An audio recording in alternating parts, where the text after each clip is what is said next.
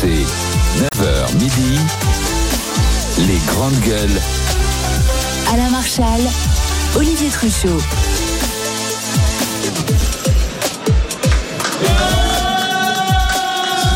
GG en direct sur RMC, RMC Story, les grandes gueules avec euh, aujourd'hui euh, Antoine Diers, consultant auprès des entreprises. Nous sommes avec Frédéric Farah, professeur d'économie, Zora Habitant, cadre de la fonction publique, les GG en direct de la région Hauts-de-France, du stand de la région Hauts-de-France, au salon de l'agriculture. C'est notre dernière journée. Venez euh, voir les GG, venez apprécier nos échanges, bien C'est sûr. bien, ça fait du bien En- d'être dans la France qu'on aime. La en direct. de Nos terroirs, c'est génial. Ben justement, puisque tu parles Oui. des terroirs, depuis Ben oui, début de la ben oui. semaine, on fait connaître, on déguste aussi les bons produits des, des Hauts-de-France. Et nous sommes avec Adrien Carlier, qui est producteur d'endives. Ce sont les 10 ans de l'endive de pleine terre, label rouge. Bonjour Adrien. Eh bien bonjour, oui, c'est on fête la, notre dixième campagne. Ouais. Et alors moi je suis, moi, je, je suis un, un fan des endives parce qu'en fait l'endive ça se mange cru, ça se mange cuit, ça se mange, ça se mange braisé. C'est bon pour la santé. Et là c'est c'est de chez vous les endives là. Oui, c'est ça, elles viennent de la maison. Ouais. Comment c'est cultivé les endives? Tiens, un, un petit cours, euh, un petit cours pour ceux qui nous écoutent. Bah, une endive, ça se cultive en, en deux étapes. Donc à la première étape, on va euh, cultiver les racines en plein champ. Donc ensuite, on va récolter ces racines, on va les, on- et on va les forcer. Ça, c'est la deuxième étape et c'est ce qui donnera l'endive. C'est vraiment rapide. Enfin, c'est. Et il y a une crise de l'endive ou Alors. pas Là, en ce moment, on est. Je vais allumer la bougie. Oui, ah bah oui, les 10 ans. Pour fêter l'anniversaire des 10 ans, bien sûr, allez-y. Est-ce qu'il y a une crise de l'endive alors Oh, elle est craquante, elle est trop bonne. Très bonne. Eh ben, en ce moment, on est. C'est vrai qu'en c'est vrai qu'en ce moment, on, on a eu- on a une petite crise, enfin même une crise majeure qui va arriver avec euh, la, la disparition de trois molécules phytosanitaires qui sont. Mettez-vous bien près du micro. Oui. On, on a trois molécules euh, phytosanitaires qui vont disparaître euh, dès l'année prochaine, donc il ne reste plus qu'une campagne. Et on est complètement dans le brouillard et on- la, la visibilité de, elle est d'un an. Et donc il faut revenir sur ces normes? Bah pour moi, faut, on ne dit pas qu'il faut revenir sur les normes. Il faut nous laisser le temps au temps. Il faut nous laisser, euh, faut laisser la recherche se faire. Enfin, on nous avait dit pas de retrait sans, solu- sans solution. Et là, il n'y a pas de solution et ça va quand même être retiré. Ah oui. Et pourquoi Malgré la crise, Alors Mal- malgré la crise, enfin, on s'est mobilisé à la région, à la région des Hauts-de-France et tout ça. Euh, euh, pour l'instant, on nous entend, mais est-ce qu'on nous comprend? Je sais pas trop. Et c'est vrai que ça va devenir euh, difficile parce que c'est quand même toute la profession qui, qui- qui peut être mise en, péril. Et vos concurrents euh, sur le marché de l'endive, ça arrive d'où? Et bah sur le marché européen, ils sont dans la même situation que nous. D'accord. Ils ont les mêmes lois. Là, on n'est pas dans un cadre où il y a une distorsion de concurrence. Non, là c'est vraiment, euh, c'est vraiment euh, au niveau européen, ouais. Mais je comprends pas. C'est-à-dire qu'on impose, sans doute, on a raison de le faire, de nouvelles normes anti-pesticides, mais sans, sans solution de rechange, en fait. C'est ça, je Bah, sans solution de recharge économiquement viable et enfin économiquement, voilà, c'est ça. euh, techniquement aussi quoi. Pour l'instant, on a, on a, on a aucune solution. euh, C'est- des raisons écologiques qui poussent, euh, qui font que vous ne pouvez plus utiliser enfin, ces, ces normes. En majorité, ouais. ouais. Et euh, il y a aussi un fait pour moi qui est assez marquant, c'est euh, le renouvellement de molécules phytosanitaires est porté par des pays. Et le, le Bonalan, donc c'est une des, enfin c'est le, le nom commercial, a été porté par la Norvège. Et la Norvège, enfin jusqu'au jour d'aujourd'hui, elle n'est pas productrice d'endives. Ça me paraît quand même assez aberrant. Ah oui, donc c'est imposé par des pays Ah oui. qui ne sont pas directement concernés, donc qui C'est peuvent eux qui sont porteurs Voilà. euh, de, De la du demande renouvellement. d'interdiction. Ah oui, enfin, de- Du renouvellement. du renouvellement. Ah oui, d'accord. Ça veut dire si on enlève ces molécules, la Non, mais- conséquence concrète c'est quoi? Vous ne pouvez plus cultiver les endives? Bah, c'est qu'on a, on, c'est des- c'est- il y a un, un insecticide qui est le Movento. Donc là, c'est pareil. C'est un puceron, le puceron lanigère, où va nous compliquer fortement la tâche.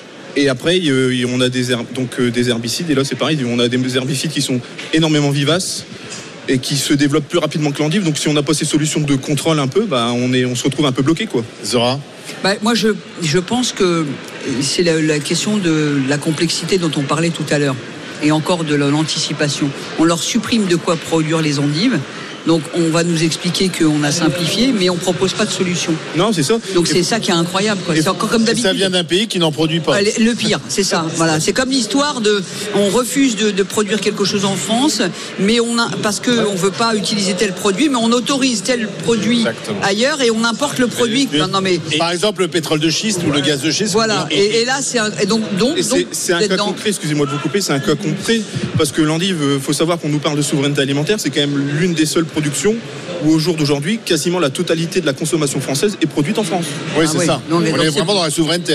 Oui, et, et en plus, euh, petite, petite euh, remarque, euh, la Norvège ne fait pas partie de l'Union européenne. Ah en plus. Oui, ju- juste, elle est associée, elle a un accord Euh, d'association. euh, Elle a un accord d'association Ouais. avec le marché unique, mais Oui, mais c'est encore plus aberrant. et elle a un accord d'association qui fait qu'elle peut participer au marché unique, et même elle, y compte- elle, elle- elle porte aussi une contribution, mais elle n'est pas membre des 27.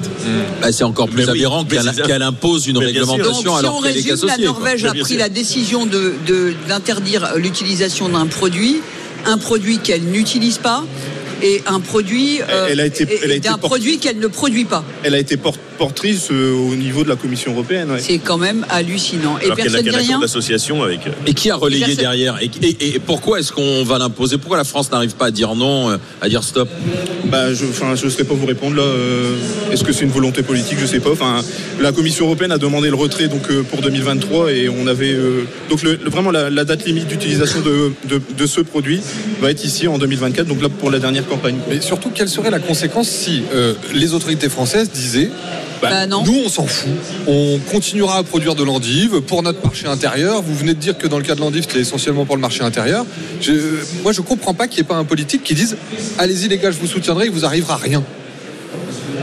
Je suis incapable de Il y a- aucun Ouais, parce politique que qui le, vient du vous point Mais de c'est politique, pas notre ami, euh, c'est pas notre ami Adrien qui peut, qui Non, peut, qui le dire, qui peut apporter la réponse politique dans tous les cas. Merci Je vous remercie, euh, merci euh, Adrien d'avoir été, d'avoir été avec nous, d'avoir euh, promu comme ça l'endive Adrien Carlier, producteur d'endive. C'est les 10 ans du label l'endive rouge pleine terre. De label rouge de pleine terre, exactement.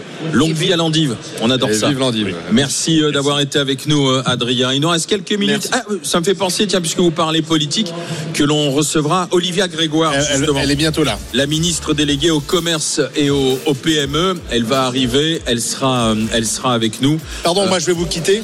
Ah bon Parce qu'après le cheval, j'ai un poisson qui m'attend. Ah bah d'accord. Je vous en dis pas plus. Poisson. Ah bon Poisson Oui. Bon, eh ben écoute, euh, en attendant, nous on va enclencher une petite discussion à propos de- du pluralisme des médias. RMC, GG 7 et match.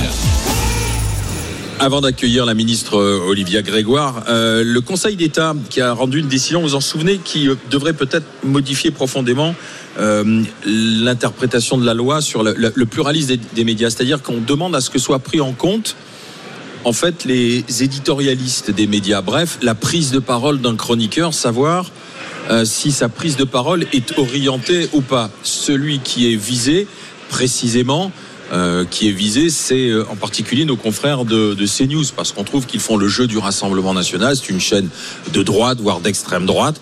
Mais dans les grandes gueules, depuis 20 ans, nous, on a des chroniqueurs qui prennent la parole en fonction de leur, euh, de leur opinion, de ce qu'ils ressentent, c'est leur liberté de parole et de, surtout de leur conviction. Mais on dit aujourd'hui, vous voyez, le problème, c'est la pluralité des médias, la représentation des médias. C'est ça qui est en cause. Est-ce que vous trouvez que les médias sont assez pluralistes ou pas 32-16 pour en parler avec les GG, avec euh, les grandes gueules, Zora, Frédéric, euh, Antoine. Quel est votre avis? Quelle est votre opinion? Est-ce qu'effectivement, aujourd'hui, on doit prendre en compte, regarder quelle peut être la, la couleur politique d'un média? Qu'est-ce que t'en dis, Zora? Ah bah c'est, euh, j'allais dire, c'est depuis une quinzaine de jours là, c'est vraiment l'emballement, c'est un peu n'importe quoi. Euh, moi, je trouve personnellement qu'il y a une pluralité, vraiment. Je je vois pas, euh, euh, je vois pas de, j'allais dire vraiment de, de problème. En plus, en plus, faut être honnête, la polémique vient de vient de, de CNews, hein, où on considérait que CNews euh, ne, ne pratique pas la pluralité. Or, euh, euh, on peut ne pas aimer euh, les, les, les- la on n'est pas obligé de regarder. Voilà, on ne peut ne pas aimer la ligne éditoriale de CNews. On peut ne pas aimer CNews. Il n'empêche que sur les plateaux de CNews, il y a des gens qui viennent un peu de tous les horizons. Et je trouve que euh, on a le choix. On est dans un pays où on a le choix. On- T'aimes pas, tu arrêtes, voilà, tu on peut, euh, la radio, on a le choix. Le service public offre des choix assez différents. Euh, bon, voilà, on est quand même sur. Je, je, vois pas où est le problème. Je, je pense qu'il y a des gens qui voudraient avoir une télé qui ne, le- qui ne parle qu'à une partie de la population et surtout pas à, à celle avec laquelle ils sont en désaccord. Or, un pays, euh, il y a une pluralité d'opinions et d'idées. À partir du moment où les gens sont dans les clous et que euh, ils qui définit les clous? Non, mais les clous euh, euh, juridiques, c'est-à-dire au niveau de la loi. Bien sûr, ouais. À partir du moment où tu tiens pas de propos Diffamatoires, etc. Tu dis ce que tu veux. Si tu es pour la semaine des trois jours, si tu es pour le travail, ne Ouais, mais pas là, on parle travailler. bien enfin, d'orientation on politique et on Non, dit qu'aujourd'hui, si tu veux, si tu trouves qu'une chaîne elle est trop à droite pour toi, non mais d'une certaine non manière. mais si tu trouves qu'une chaîne est trop à droite pour toi, il y a plein de chaînes de gauche. Si tu trouves que ces chaînes sont trop de gauche, tu vas. Non mais c'est toi qui.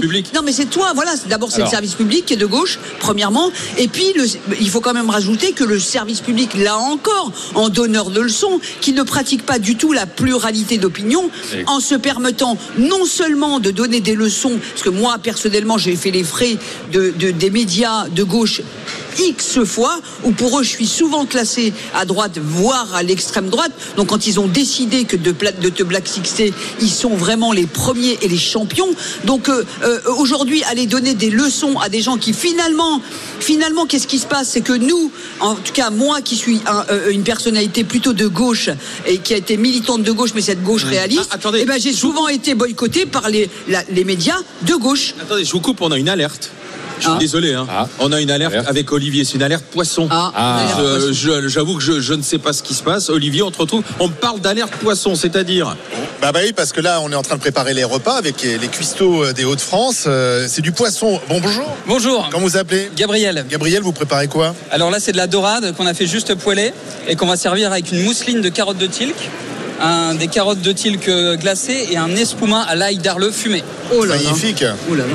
Je peux vous donner un coup de main? Allez, Allez, je vais essayer. Oh, hein. les, les gars, on va C'est pas facile. Alors attendez, donc je prends un petit Non mais bout de Olivier, poisson. euh, Olivier, c'est impressionnant. Ah, bah, un petit bout de poisson et je le mets donc là. Oh là là, mais Hop, Olivier, hein. Voilà. Wow. Et donc le plat est prêt. Allez, Oh là un deuxième. c'est trop Bah, fort. écoute, si ça se limite juste à prendre, à prendre le poisson avec une spatule. Alors, ce qui est important, c'est la présentation. C'est la présentation. Il n'est pas trop cuit le poisson, non ça va ça va, c'est parfait. Vous faites très bien. hein. Parfait. Hein je peux vous donner un coup de main si vous voulez. Fait plaisir de vous aider. Il est aussi à l'aise à cheval qu'avec une spatule. Ah. Vous Mais servez combien, ça sur un combien cheval. de, de repas Là, on fait une, une centaine de dégustations euh, toutes les heures. Une centaine de dégustations. Il ne faut pas chômer. hein. Alors là, on va mettre l'espuma à l'ail. Alors attendez, on va mettre. c'est quoi- C'est quoi précisément? Alors en fait, c'est de, de l'ail d'arle fumé qu'on a fait confire dans la crème et on va venir en faire une sauce comme ça très légère. Ça va venir assaisonner le poisson. On va rajouter un petit peu de croustillant avec euh, des petits croutons ici. là. Hop. Et c'est pas mal ça. Faut nous en ramener maintenant. Bah non, Comme mais, ça, mais non, mais et puis- Eh non, c'est pour euh, le- les visiteurs. pour les visiteurs et puis nous Ouais, ça, tout ça à va être l'heure. pour vous ça. Bien sûr, on va aller déjeuner tout à l'heure. au, au stand- Voilà. au- Et voilà, regardez, magnifique euh, assiette qui est prête Oh là à là. être servie. Bon bah écoute, de toute Voilà. façon, merci. Bravo à vous. Magnifique hein. dressage. Merci mon cher Olivier. Euh, de toutes les manières, on va aller déjeuner tout à l'heure au, au stand de la région des, des Hauts-de-France. Vous savez ce que vous allez manger. Euh, Frédéric, qu'est-ce que tu en penses alors? Moi, moi, je pense qu'il y a quand même une offre plurielle. Et si effectivement on n'a pas envie d'écouter une chaîne parce qu'on estime trop à droite ou trop à gauche, Bah oui. euh, ben, on peut passer à autre chose. Et, et en fait, Est-ce qu'il faut contrôler justement ces prises de parole ou pas? Est-ce qu'il faut qu'elles soient décomptées, Non. Non, mais- mises à la loupe, Et mises non, mais, sous la loupe? euh, non mais ça devient insupportable ce tatillonnage, ce flicage tous azimuts. Euh, je pense qu'il vaut mieux faire confiance aux gens, aux citoyens, à leur intelligence, à leur capacité de discerner. Ils préfèrent telle orientation, ben, ils regardent telle chaîne ou telle émission, au lieu d'avoir tout le temps un Eh oui. contrôleur, un contrôleur sur la tête. Moi, où je rejoins Zora, c'est sur le fait, mais Qu'est-ce qu'on attend? Est-ce que certains voudraient voir à la télévision que leurs opinions? Alors à ce moment-là, ils vont crier au pluralisme Ou au contraire, on fait avec l'offre on a, euh, il y a beaucoup de choses qui nous sont proposées, que ce soit en- dans les domaines culturels, politiques, et on peut voyager de l'une à l'autre euh, selon euh, nos, nos orientations. Et si, en plus, moi je termine, si franchement on trouve que la- la- dans les médias il n'y a rien qui nous intéresse, ben, on s'assoit chez soi, on prend un bon bouquin, on lit et ça s'arrête là. Hein. C'est-à-dire si on trouve ça insupportable. Mais tout le temps le flicage, le contrôle, t'as parlé 30 secondes, 42 minutes, 2 centièmes, etc. C'est insupportable. Et classer les gens. Qui va classer- et- qui est à droite, et- et- qui est à gauche? Tu as vu de qui ça vient ça alors Alors, moi, moi, je voudrais quand même dire vient- une chose, c'est qu'on on, on- on- on ne touche pas au cœur du débat. C'est-à-dire qu'il y a une différence fondamentale entre les médias privés et les médias de service public. Sauf qu'ils ont un cahier des charges. Attends, attends, attends, attends. C'est-à-dire que moi, médias de service public, c'est payé par mes impôts. Et donc là, pardon, je veux une stricte neutralité. J'exige. Qu'est-ce que c'est, ça Attends, attends, attends. J'exige que tous les courants de pensée soient représentés à la hauteur de ce qu'ils représentent dans le pays parce que c'est du service public. Euh, et je vous donne une petite anecdote personnelle. J'ai été le porte-parole d'un candidat à la présidentielle. J'ai fait quelques plateaux. J'ai été très bien reçu sur le plateau des Grandes Gueules à l'époque, mais j'ai été extrêmement mal reçu sur certains plateaux euh, de médias de service public qui étaient obligés de recevoir un représentant du candidat pour lequel je, je travaillais et qui me recevait mais comme un chien dans un jeu de qui, qui limite euh, était euh, extrêmement désagréable et me mettait dans une mauvaise position avant de, passer à l'antenne. Donc vraiment, je vous le dis, je l'ai vécu. Les médias de service public sont extrêmement orientés et pour eux, il faut imposer le pluralisme. En revanche, pour tout ce qui est médias privés, moi je dis merci, merci à tous ces médias privés d'exister, les grandes gueules d'exister et d'avoir un débat libre, CNews d'exister et d'avoir un débat libre. Et donc distinguons dans ce débat l'obligation qui doit peser sur le service public qui est payé par nos impôts et la liberté de l'offre privée. Et je pense qu'avec ça, on a un pluralisme, on a un, Antoine, un ce que panel médiatique Antoine, satisfaisant. c'est que euh, le, le- le système privé-public fonctionne pas dans le cahier des charges que l'on impose à chacun dans euh, la- la- le, droit à l'antenne, enfin Mais- ce qu'on fournit comme antenne. Ce que je veux te Donc, dire, c'est que le cahier des charges ne devrait poser que sur le public. Oui, d'accord, sauf qu'aujourd'hui, le cahier des charges, il pèse plus sur tout le monde, il est le Et même. il pèse plus sur non, le mais privé. là, là où c'est. Là La où France Inter, mais c'est que des mecs de gauche. Oui, d'accord. Et t'as les Et là, gauchistes là, qui là regardent ces pose- news là et qui où- disent là oh où là ça pose un problème, c'est droite. que là où ça pose un problème, c'est qu'il y a beaucoup de médias de gauche qui s'autorisent à faire ce que ce qu'ils ne ce qu'ils le reprochent éve- éventuellement à CNews. c'est exactement Et donc la gauche, elle, elle trie. Oui, alors Elle- la, la différence, en fait, c'est qu'il faut expliquer comment ça, ça se passe. En fait, on attribue gratuitement une fréquence TNT Oui. à un groupe privé.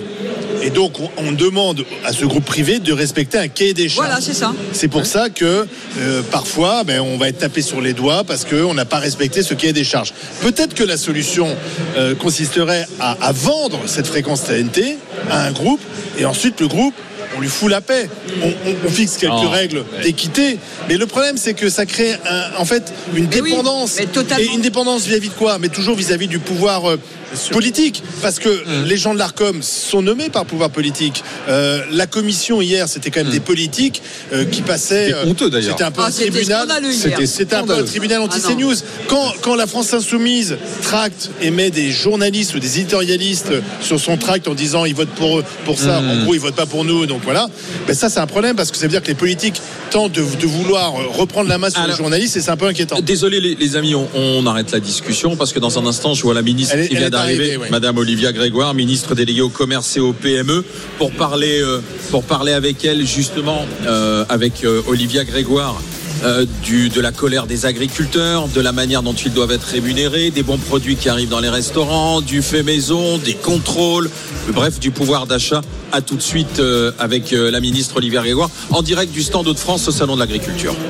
RMC jusqu'à midi. Les grandes gueules. RMC. 9h midi. Les grandes gueules. Alain Marchal, Olivier Truchot. Les GG, les grandes gueules, en direct euh, du stand de la région des Hauts-de-France, ici au Salon de l'Agriculture. Merci d'être là, merci d'être de venir euh, voir les GG, les grandes gueules. Merci beaucoup. Nous sommes avec Antoine Diers, consultant auprès des entreprises. Nous sommes avec euh, Frédéric Farah, professeur d'économie, euh, cadre de la fonction publique. Nous allons accueillir notre invité. RMC. L'invité des grandes gueules. Et c'est Madame Olivia Grégoire, ministre déléguée au commerce et au PME, qui est avec nous. Bonjour Madame la ministre. Bonjour aux grandes gueules. Depuis le début de la semaine, on reçoit ici même des producteurs, des agriculteurs. On vante le, le Made in France. hein. Des- Le problème, c'est que quand on va euh, dans son supermarché, on se fait avoir. C'est-à-dire qu'on on pense parfois acheter euh, un, un produit français. Il y, a, il y a un petit drapeau tricolore sur ce produit. Et puis on s'aperçoit, euh, quand on enquête, quand on contrôle, que finalement, c'est pas si français que ça. Comment, comment est-ce possible en fait?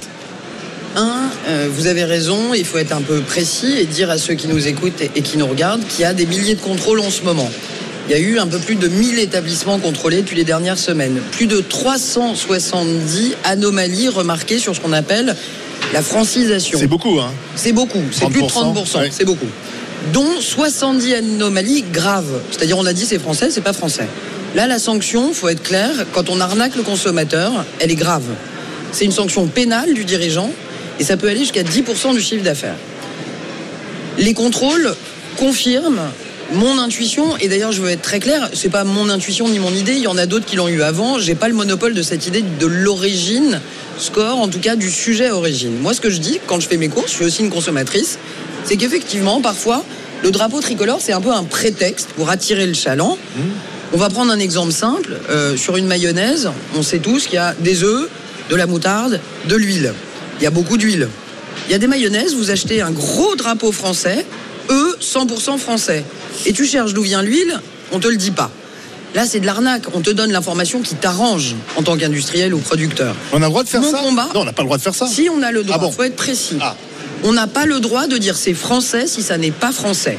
Mais on a le droit encore aujourd'hui de dire cet ingrédient est français et de jouer le coup marketing. On va aller vite.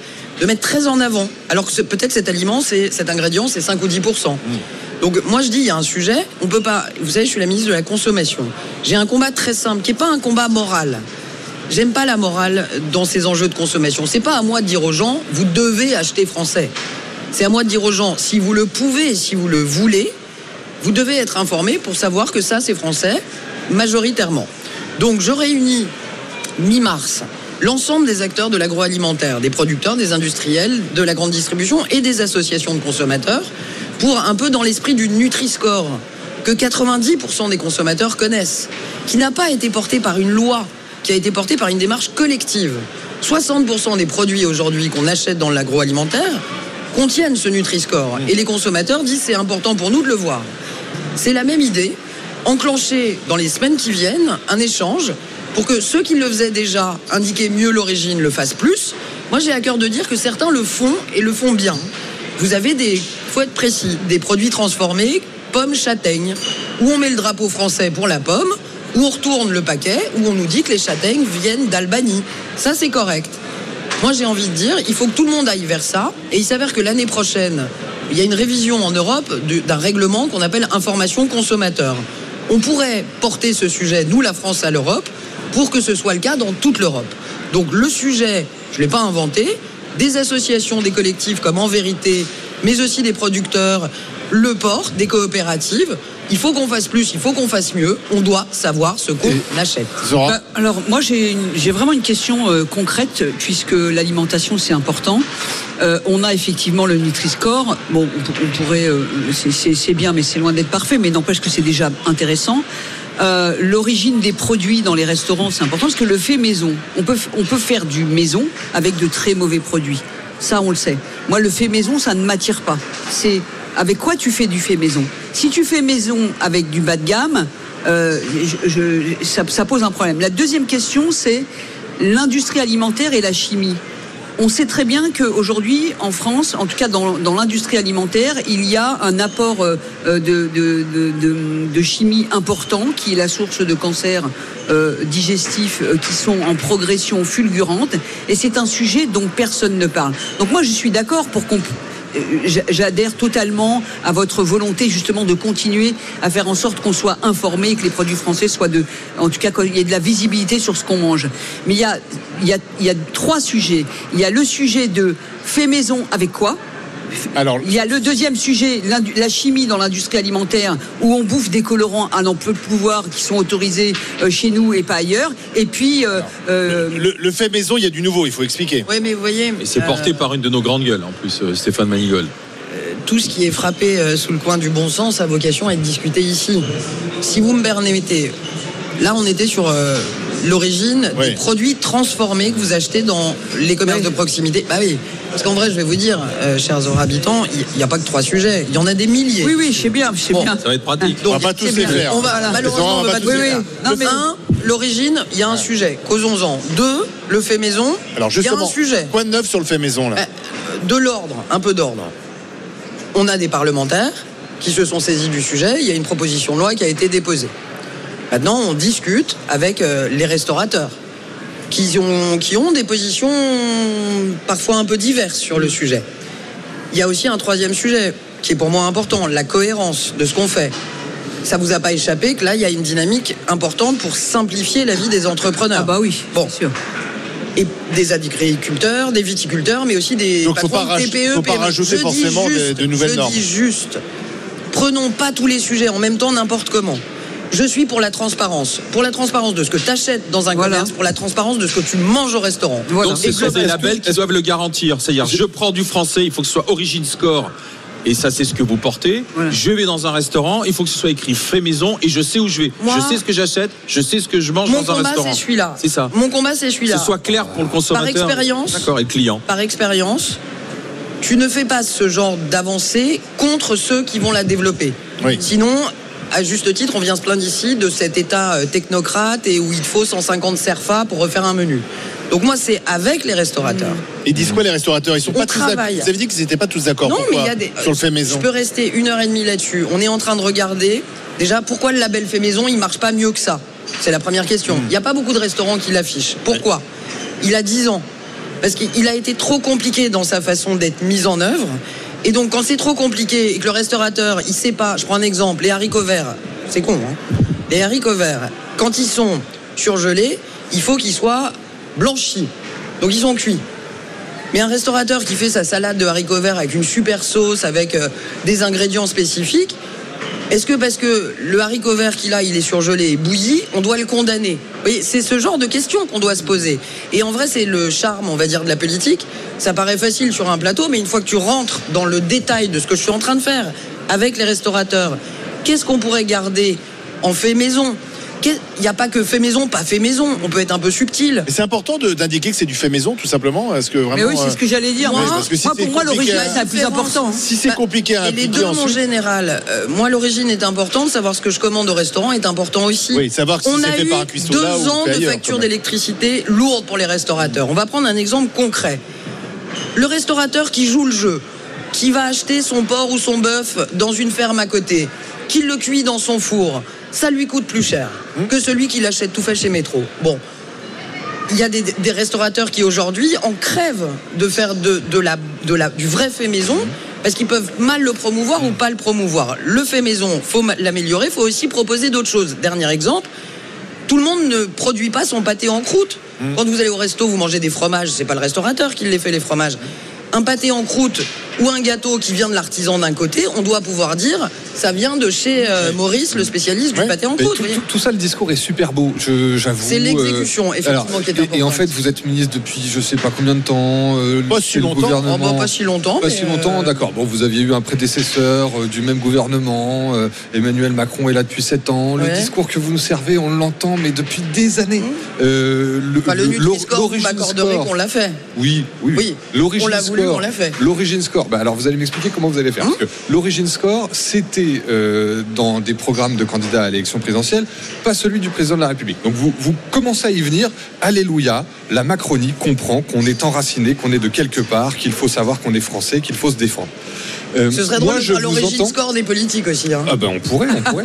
Si vous me permettez. Je, je je vous- je vous entends, mais je ne vois rien de concret. Ah, C'est-à-dire que le discours, je l'ai entendu mille fois. si, Qu'est-ce qui, vous, Alors, Madame le ministre, Madame la pas, ministre, euh, fait que c'est avec vous qu'on va le faire là cette fois-ci. En vrai, votre question, si je- elle est parfaitement légitime. J'espère. Euh, et vous avez raison de la poser. Moi, j'aime bien les grandes gueules, mais en général, je fais et je cause après. Ok. C'est une méthode. Euh, vous voyez, il y a des choses dont on n'a même pas parlé ici.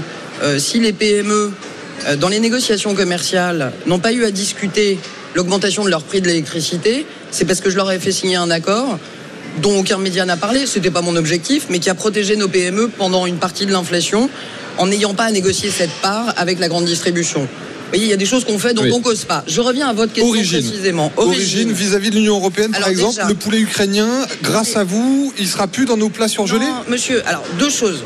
Deux choses. Contrairement à certains, je- par respect, je ne dirais pas vous, moi, j'ai pas de posture morale, monsieur. Je ne l'ai pas à dire. Que le faut manger ça. n'est pas bon Non, mais moi, j'ai pas à dire aux consommateurs, contrairement à d'autres.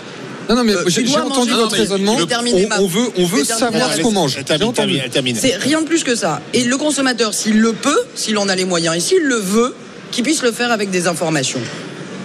J'ai pas de moralité là-dedans. Le poulet ukrainien, si certains trouvent que c'est absurde et tout, il n'y a pas de problème. Moi, ma mo- je suis pas la ministre de l'Agriculture, je suis la ministre de la Consommation. Bah, si ça ce que je veux, les mêmes normes, c'est un ce que je problème. veux, c'est que si le poulet est ukrainien, on me le dise. Voilà. Exactement. Deux, j'ai jamais dit, j'ai commencé par là que j'avais eu le monopole de l'idée, je vous rassure. Ouais.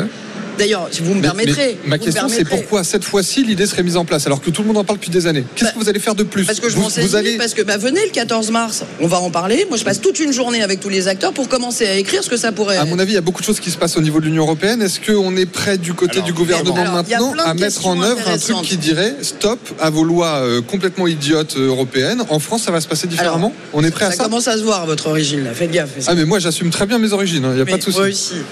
Un, on est en 24. La France va le faire de façon collective et volontaire, comme le Nutri-Score. Il n'y a pas eu besoin de loi hein, pour le Nutri-Score, pour que 95% des Français le reconnaissent. Mhm. OK? Donc moi, j'engage les acteurs mi-mars, pas dans six mois. L'année prochaine, qu'on aime ou qu'on n'aime pas l'Europe, il y a une directive. INCO, information du consommateur. question d'aimer ou pas hein, l'Europe. Non mais on peut la porter, cette directive, au nom de la France. On peut porter l'origine Oui, mais on a l'impression qu'on que- est en train de on- faire on- avec le Oui, mais on veut des monsieur choses, mais est-ce que l'Europe va on nous est en train permettre de le porter à l'Europe, le Nutri-Score. Il y a des négociations en ce moment même et on va y arriver sur le Nutri-Score. la France va pouvoir l'imposer? La France n'impose pas, on discute, on Ah est bah. 27. Si personne ne le porte, on n'y arrive pas. Qui le porte aujourd'hui? C'est nous. La question en Europe, c'est dans quel quel texte on le pourcentage de- de Nous chances avons que une ça passe opportunité. En fait, c'est la, la même chose qu'avec les agriculteurs. C'est on va le porter, hein, on va vous défendre, hein, mais bon, Mais si c'est pour ça ça que passe pas, eh ben, tant pis. Monsieur, avec tout le respect garantie. que j'ai pour mes interlocuteurs, je faisais votre job avant. C'est quoi mon job? Je crois que vous accompagnez des TPE, des PME, vous Ouais. êtes conseiller en entreprise et c'est un très beau métier. J'ai eu l'honneur de faire ce job pendant quelques années avant de faire de la politique. Mhm. Je viens, je viens, j'ai pas fait euh, l'ENA, j'ai pas fait des grands corps. J'avais monté une petite boîte pour accompagner des PME. On Puis un jour, bien, alors. pour des raisons de complexité et de, de coût du travail, en réalité, je me suis dit, je vais y aller. Je me suis engagé en 2017, j'ai été élu. Depuis, je bosse au service des PME et des TPE. Je comprends vos doutes, mais il y a quand même des choses qui ont été faites. On est d'accord, on n'est pas d'accord. Egalim, la préservation de la matière première agricole, c'est pas le hasard de Dieu qui l'a créé. C'est pas parfait, faut l'améliorer, faut machin. Ok. Et la réalité, c'est qu'on a porté des choses. Le Nutri-Score, on l'a porté. Je vous dis aujourd'hui, l'Origine Score, je ne l'ai pas inventé. D'accord. Et d'ailleurs, ça ne sont pas les politiques qui l'ont inventé, soyons clairs. Oui. Ce sont des acteurs. collectif. Moi, j'espère Ah oui, que vous aurez des résultats. On va continuer en d'en parler avec la ministre Merci Olivia Grégoire. Restez avec nous. On a encore un quart d'heure euh, de discussion avec des questions de notre prof d'éco, Frédéric Farah. RMC jusqu'à midi. Les grandes gueules. RMC. 9h midi. Les grandes gueules. Alain Marchal, Olivier Truchot. Les GG en direct du stand de la région Hauts-de-France. C'est notre euh, dernière journée ici encore. Merci vraiment à la région Hauts-de-France qui nous a magnifiquement accueillis, à tous ceux qui sont passés pour promouvoir leurs produits, les terroirs, le local. Ce qui nous emmène aujourd'hui à continuer d'en parler avec euh, la ministre en charge du commerce et des PME qui milite pour avoir ce origin score sur les produits. C'est-à-dire quand on achète un produit, qu'on sache précisément ce qu'on achète, d'où il vient, comment il est fait, avec quoi il est fait, et qu'on ne soit pas trompé sur la marchandise. C'est un combat que vous portez, on en discute avec vous, Madame Olivia Grégoire, avec Habitant, avec Antoine Diers, avec notre prof d'éco, Frédéric Farah, qui a une question à vous poser. Frédéric, vas-y. Fais court et simple. Deux, deux questions. La première question, en Europe, quels sont les pays qui seraient prêts à nous suivre là-dedans, dans cette euh, euh, négociation? Parce que bah, c'est comme ça qu'on constitue une majorité au niveau européen pour pouvoir ensuite l'imposer. C'est comme ça que ça marche. Et euh, donc, quels sont ces pays? Est-ce que déjà vous avez en contact avec vos partenaires euh, européens? Et quels sont les partenaires européens? Et deuxièmement, vous me dites si je dis une bêtise, normalement les contrôles c'est fait par la DGCCRF, n'est-ce pas? Euh, Donc, est-ce que comme les effectifs de cette administration ont beaucoup baissé ces dernières années, hein, considérablement. Est-ce qu'aujourd'hui, est-ce que les recrutements sont nécessaires pour procéder à des contrôles aussi vastes que vous engagez? Voilà. Non, mais euh, deux belles questions. Je commence par la deuxième, si vous m'autorisez. Bien sûr. Euh, monsieur le professeur. Euh, D'abord, je trouve qu'on tape beaucoup. Alors, pas trop ici en vrai, mais c'est facile et parfois les politiques le font de taper sur l'administration. Vous l'avez pas fait, vous. Mais la DGCCRF, moi, je leur dis bonjour parce qu'ils nous regardent souvent, ils vous regardent souvent. Et il y a des milliers de gens qui bossent comme des dingues. Je sais, je sais bien. Euh, et il s'avère que j'en ai euh, en partie la charge et que souvent les critiques, pas vous encore une fois, mais ils font un travail de dingue et chapeau Ils bas. sont peut-être pas assez nombreux. C'est ce Voilà, que dit c'est- Frédéric. Ils sont déjà a pas assez les reconnus. effectifs. Je Voilà. veux dire, Bah, c'est pas facile d'aller dans un resto et dire au mec ouvrez votre frigo. Ils se font aussi agresser. Hein. Non, mais j'ai beaucoup d'admiration pour Voilà. cette Mais c'est administration. sympa de le dire. Eh ben, parce qu'elle fait un très bon boulot et c'est pour ça comme que- dans le norme bashing et le techno bashing, euh, Non, mais- voilà, il y a mais- quand même des gens bien et Mais ils bossent bien. Je, je le sais. je Votre question est juste et il s'avère que j'étais député avant d'être ministre et que euh, je regardais les crédits et donc les effectifs de la DGCCRF, Direction euh, générale de la consommation, de la concurrence et de la répression des fraudes. Exactement. Ils sont moins nombreux mais ils ont été réorganisés.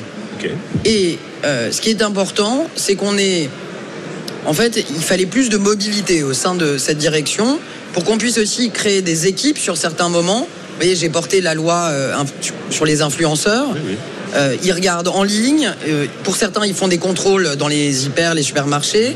Et donc, il fallait plus de mobilité pour pouvoir créer des équipes aussi en urgence. Quand là, on annonce, par exemple, il faut être précis, 10 000 contrôles, Voilà. ça veut dire qu'on on a déployé, si je puis dire, 150 agents en plus que sur ces contrôles. Donc, en fait, c'est c'est une équipe mobile qui, en fonction des urgences et des priorités, bouge. Deux, euh, je. Il y a eu des, des volontés dans le projet de loi de finances et on a eu des discussions, notamment avec des sénateurs communistes très engagés sur ce sujet, pour questionner la DGCCRF, savoir s'il fallait plus d'effectifs. Moi, je ne dis pas jamais. Il se peut qu'il en faille plus, je vais vous dire, dans les années qui viennent, parce que je crois que la consommation, elle est en pleine évolution. Et qui dit évolution dit parfois filou et donc contrôle. Donc je dis, je ferme pas la porte. Mais au moment où je vous parle, quand nous avons questionné et échangé avec la direction générale, leur première préoccupation et revendication n'était pas le manque d'effectifs. D'accord. Ça ne veut pas dire, attention, que dans les années qui viennent, il ne faudra pas regarder. Euh, deuxièmement, on a réorganisé le bazar. Vous voyez, avec Marc Fesneau, bah, moi j'ai des gens qui sont partis de la DGCCRF pour aller sur de l'inspection euh, alimentaire vétérinaire qui n'avait pas vocation à rester à Bercy, c'était absurde. Et donc il y a une partie de ces contrôleurs qui sont aussi aux côtés du ministre de Et pour l'Agriculture. revenir à la première question Première ensuite sur question. l'Europe. J'aime la politique parce que je crois que c'est comme dans la vie. Si tu prends tous les sujets et tous les trucs en même temps, tu te plantes. Un, c'est pas à moi d'écrire ou d'imposer, c'est pas ma démarche aux producteurs, aux PME, aux distributeurs, aux industriels. Si je veux qu'ils le fassent comme le Nutri-Score qui avait été porté par Olivier Véran, faut que je les entende. Donc d'abord, j'écoute les Français. Ensuite, on va écrire des choses et on va essayer de porter des choses. Je veux quand même dire que certains le font. hein. Et donc, l'enjeu, c'est de le faire plus. C'est pas de commencer avec rien. C'est une fois qu'on a une position au nom de la France que je vais aller voir mes collègues européens en disant nous on porte ça. On a des échanges parfois informels, mais au moment où je vous parle, la position française elle n'est pas arrêtée. Mi-mars et vous êtes bienvenus pour qu'on en cause ou que je vienne en causer. J'ai une très grosse réunion toute la journée à Bercy là-dessus. On va bâtir notre projet, le déployer et dès la rentrée, je vais aller causer avec les acteurs européens. Mais quand je vois l'accueil du Nutri-Score, je me dis qu'il y a un chemin. D'accord. est-ce qu'il serait possible de dire en France, pour venir sur le marché français, il faut que l'ensemble de- des origines des, des produits dans, dans- dans ce qui est vendu soit connu C'est- c'est- Ce serait possible? Au moment où je vous parle, si la France est le seul à le faire, créer des barrières à l'entrée comme celle-ci euh, ne serait pas C'est possible. c'est une question d'étiquetage. C'est pas des barrières. C'est une question en cher. droit de la concurrence d'un truc un peu techno, mais qui s'appelle les barrières à on, on va, on va Oui, changer de sujet. On va, on va changer de sujet parce que le temps passe. Il y a à partir d'aujourd'hui une loi qui s'applique et qui va avoir beaucoup de conséquences pour euh, nous consommateurs. C'est la fin des, des probos pour les produits euh, d'hygiène. C'est une loi qui a été portée par la majorité. Euh, L'idée, c'est de protéger les industriels euh, et donc c'est la fin des super promos, notamment pour les couches, euh, les gels douches, etc. Des produits, des produits qui sont quand même souvent assez chers et qui rendent des services aux consommateurs. Et on comprend pas très bien la logique de tout ça parce que on voit bien que l'inflation est toujours là, on a un problème de pouvoir d'achat et finalement euh, on supprime un dispositif qui rendait service aux consommateurs pour protéger euh, Procter Gamble. Donc euh, là, là, on parle pas des petits agriculteurs, on parle de, grosses machines et de grosses multinationales, souvent américaines, qui vont être protégées par cette loi, un peu au détriment des consommateurs. Un, c'est une loi qui a été euh, portée et votée euh, l'an passé et qui commence à s'appliquer aujourd'hui. Cette loi, je peux le dire d'autant plus que c'est moi qui étais au banc, le gouvernement n'y était pas favorable. Les arguments que vous avez développés, je ne vais pas les contrecarrer parce que c'était mes arguments. Le Parlement est souverain et c'est la volonté du peuple. Et cette loi est passée contre, avec un avis défavorable du gouvernement. Mais c'est une loi portée À par un député Renaissance. À l'unanimité. Ben oui, mais comme quoi, c'est pas des godillots, hein, vous voyez. Il y a des lois sur lesquelles on n'est pas d'accord. Celle-ci en est une. Malgré le, le respect que j'ai pour le député. Quand on arrive à trouver une majorité à l'Assemblée, c'est pour de mauvaises choses. Euh, C'est pas- ça qui est dingue. Ah, Antoine, Très bonne vanne. Un, un point pour Antoine. Mais Un point pour bon, Antoine. je peux le dire. Allez, Voyez, Antoine. hier, on a, tr- hier soir, on a trouvé une majorité. C'est un sujet qui m'a coûté très cher personnellement pour qu'on paye plus de droits de succession quand on ferme un compte bancaire d'un enfant décédé ou de petites successions de moins de 5 000 euros, majorité absolue. Heureusement qu'il y a encore des sujets Il y a encore des sujets de consensus, l'IVG euh, aussi, on est d'accord, pas d'accord, mais on arrive. Je reviens là-dessus. J'étais d'accord avec ça, Bruno Le Maire aussi. Ça a été voté. Un, on n'a pas de recul au moment où je vous parle sur les effets. Ce qu'a aussi démontré le député d'Escrozaille qui s'est euh, exprimé ce matin, c'est que faut pas être naïf. Quand les Procter et Gamble vous font dans ce qu'on appelle les plans d'affaires des maxi promos moins 80, il y a quand même une chance, mais euh, on va le, le vérifier parce qu'il faut que la loi s'applique, qu'en fait ils te vendent en général les produits au détail un peu plus cher. Pour ensuite faire des maxi promos. Donc est-ce que ça n'aura pas un effet sans les maxi promos De faire baisser les de faire baisser C'est une question, j'ai pas la réponse. C'est une expérimentation de deux ans, c'est ça? Deux ans, tout à fait. Point 3. euh, ça fait partie des sujets, je reviens ici demain et j'ai de la chance. Il y a une mission avec deux parlementaires, euh, parlementaires Isard et Babo, qui va travailler sur euh, Egalim euh, amélioré. C'est un sujet qui sera possiblement abordé, mais voyez, la charrue, les bœufs, c'est pas ici que je vais D'accord. l'apprendre. Mais on est. C'est difficile quand t'as aucun recul sur une loi, aucun chiffre, aucun.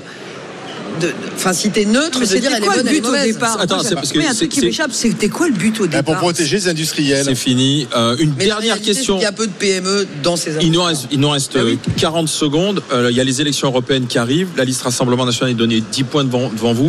Vous vous préparez à prendre une raclée? Moi, mon grand-père, il était footballeur. J'en suis très fier. Jean Grégoire.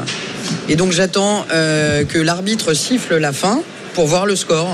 Mais je suis une compétitrice et j'ai pas l'intention de baisser les bras à trois mois de la fin du match. Merci Madame la ministre euh, Olivia Grégoire, euh, ministre en charge euh, des PME, du commerce, d'être passée nouveau par les GG. c'est les entreprises, la conso, le tourisme. Oh, bah, C'est quand dis donc. Ah bah dis donc, il va falloir bah oui. changer les cartes de visite. Euh, merci à la région, euh, la région des Hauts-de-France de nous avoir euh, accueillis.